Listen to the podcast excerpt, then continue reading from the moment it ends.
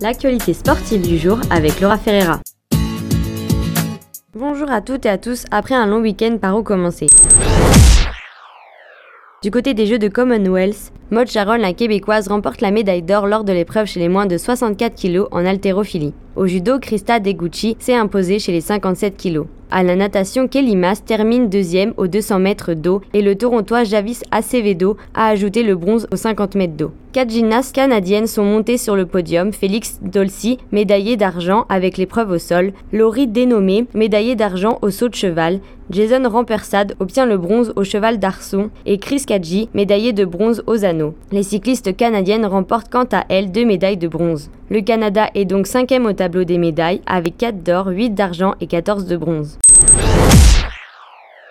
Du côté du tennis, le Canada a dans ses rangs l'une des meilleures joueuses classées quatrième dans le classement mondial. Gabriela Dabrowski se présentera à l'Union Bank Nationale de Toronto avec l'objectif de défendre son titre.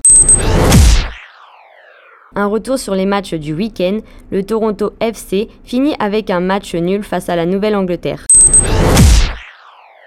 Les Blue Jays sont déterminés cette année à remporter leur saison. Ils concluent et remportent leur série de 3 parties contre les Tigres de Détroit avec un score de 6 à 0 ce week-end. Le premier match en tant que professionnel de boxe, Caroline Vert contre Wendy Cruz Castro, a été annulé. Caroline Vert effectuera ses débuts professionnels le 6 octobre prochain.